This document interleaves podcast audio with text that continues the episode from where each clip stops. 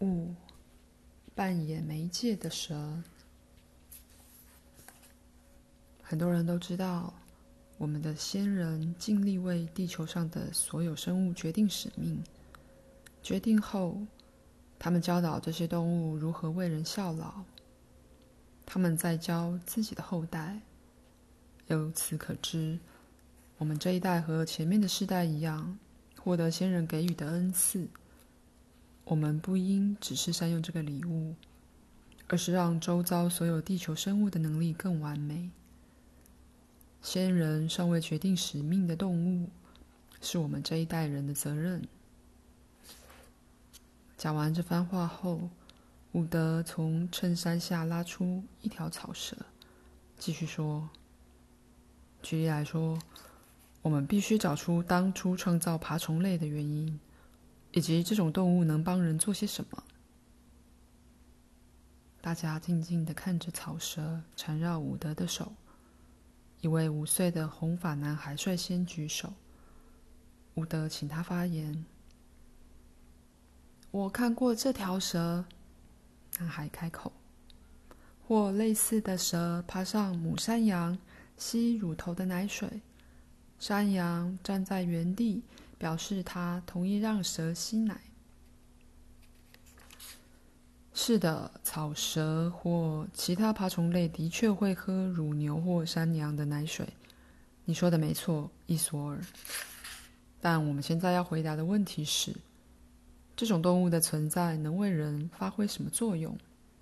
伍德提醒大家。我没有忘记问题，红发男孩继续说：“我记得蛇吸奶的样子，所以心想应该在这种动物的尾巴打洞，这样它在吸奶时可以把有洞的尾巴放进水壶装奶，这样妈妈就不用费心挤奶了。”这时传来小朋友此起彼落的声音。不能打洞在，不可以打洞，这样动物会痛。如果动物不想，羊奶是不会从洞口流出来的。打洞的最大争议是草蛇会经历痛苦，伍德总结着说。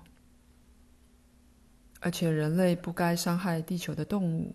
你的提议不被接受，伊索尔。伍德想要讨论下一个问题，但红发男孩没有放弃。如果不能在尾巴打洞，还有别的方法。他说：“这种动物在吸山羊奶时会越来越胖，因为体内都是羊奶。我们必须训练它们爬进屋里，将体内的奶吐进水壶。这样一来。”人类就不用拿水壶去草地挤奶，有奶的动物也不需要从草地进屋给人挤奶。很多动物都能爬进家里，只要他们看到水壶是空的，就要把奶装进去。其他小朋友喜欢红发男孩的点子，开始不停地补充自己的想法。就算出远门，离家很远。想要时也能喝到。我们必须训练他们在听到特定的声音时带着奶爬向人。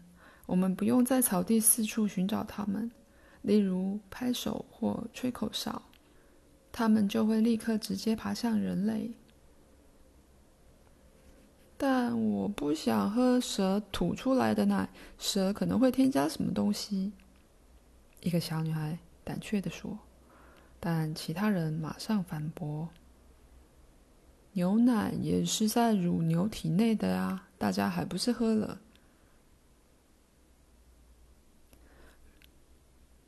如果蛇真的加了什么东西，也是让奶变好。这种动物虽然都在地上爬，但随时都很干净。没错，蛇随时都很干净，我从来没有看过脏蛇。”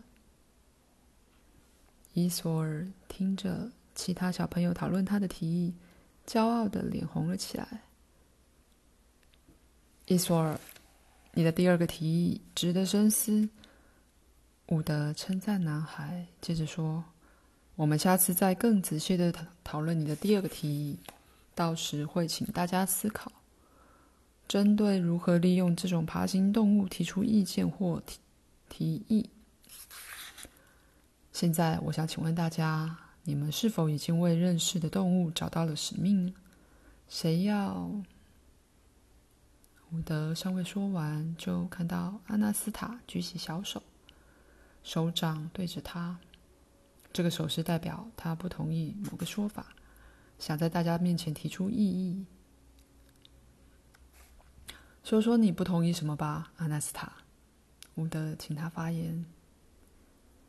我反对让爬行动物把奶送到家里。小朋友轮番反驳阿纳斯塔：“为什么这么方便？干嘛不要？这种动物现在完全没为人做什么事。”这样他们才能做些什么？这样人才有更多时间做其他的事情，不用亲自跑去挤奶。女孩默默听着大家的反驳，然后说：“如果爬行动物为人送牛奶，人类自己就会变成乳牛。”你在说什么啊，小女孩？请你解释。课堂上的某位大人忍不住开口。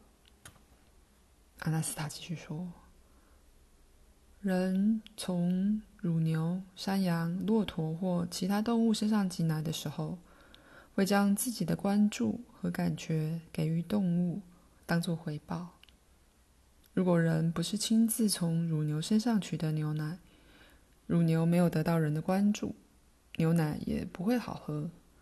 如果透过蛇取得牛奶，人会把感激之情给予这种爬行动物。”蛇介在乳牛与人之间，成为所有生物和人的媒介，以这种服务诱惑人喂人喝奶，同时榨干人要给所有地球生物的正面感受。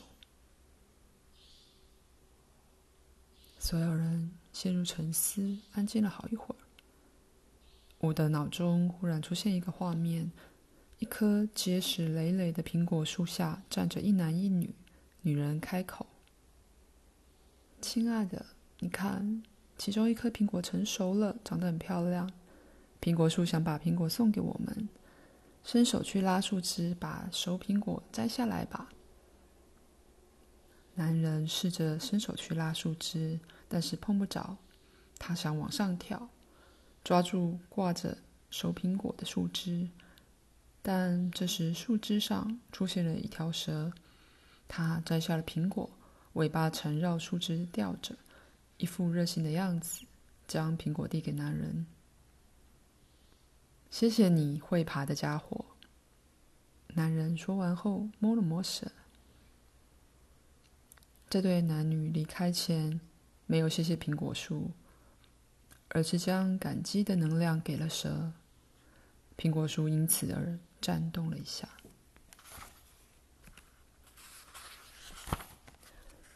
有一半还没成熟的果实纷纷掉在地上。伍德打破承诺说：“你的反对意见同样值得深思，小阿纳斯塔。我们先接受一部分。我们应该好好思考人类与地球所有动植物的直接连接。如果中间多了媒介的话，未来会有什么后果？”我建议之后上课再回到这个主题，但是现在，他看着所有在场的人，回到刚才的讨论内容，请告诉我，你们为认识的动物找到了什么使命？